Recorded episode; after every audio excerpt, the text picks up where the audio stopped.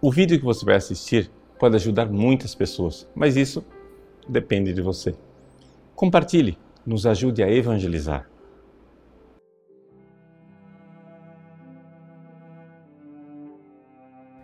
Em nome do Pai, do Filho e do Espírito Santo. Amém.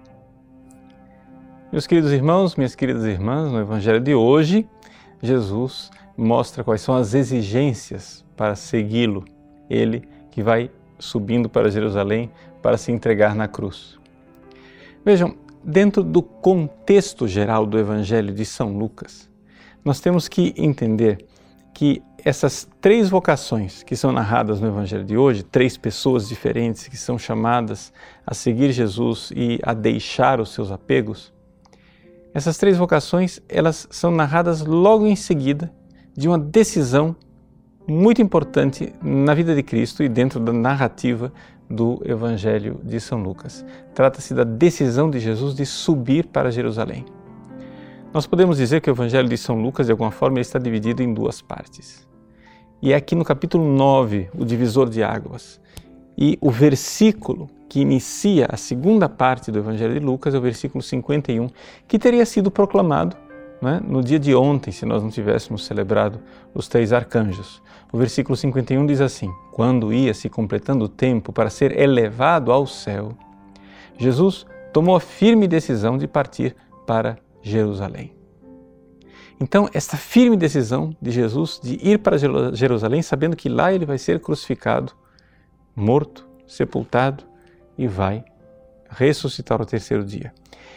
Trata-se de uma ascensão para Jerusalém, que é uma ascensão para o céu. Aqui então nós vemos né, a união entre o céu e a terra. Novamente, a gente se recorda daquele sonho de Jacó em Betel. Betel, que segundo a tradição seria a própria cidade de Jerusalém, lá a porta do céu, onde se está a escadaria que une o céu e a terra.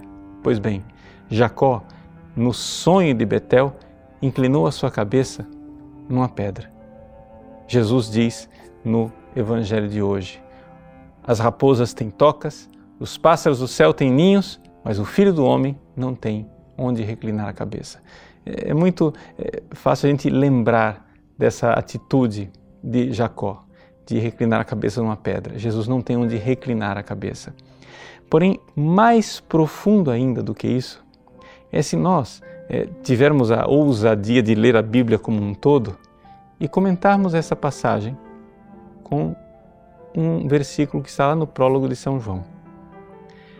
No primeiro capítulo de São João, está escrito que ninguém jamais viu a Deus, mas o Filho unigênito, que está voltado para o peito do Pai, para o seio do Pai, para a intimidade do Pai, ele veio nos contar, veio nos narrar a intimidade de Deus.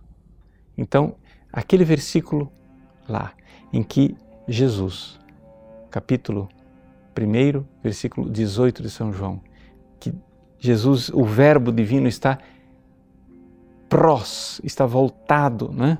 está todo direcionado eiston colpum tu patros, ou seja, voltado para o peito do Pai, nos mostra que é ali o lugar onde Jesus tem para reclinar a cabeça. E isso é verdade para nós também. Vamos lembrar o início das confissões de Santo Agostinho. Santo Agostinho nos diz né, que o nosso coração está inquieto até que não repousa em Deus. A gente fica procurando apegos aqui na terra.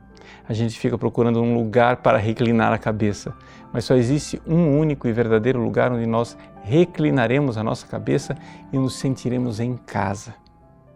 É no peito do Pai do céu. Nós somos chamados já aqui na terra, então, a viver essa experiência na Eucaristia. Quando na última ceia São João reclina sua cabeça no peito de Jesus, ali ele está vivendo misticamente, sacramentalmente, isso que nós viveremos no céu.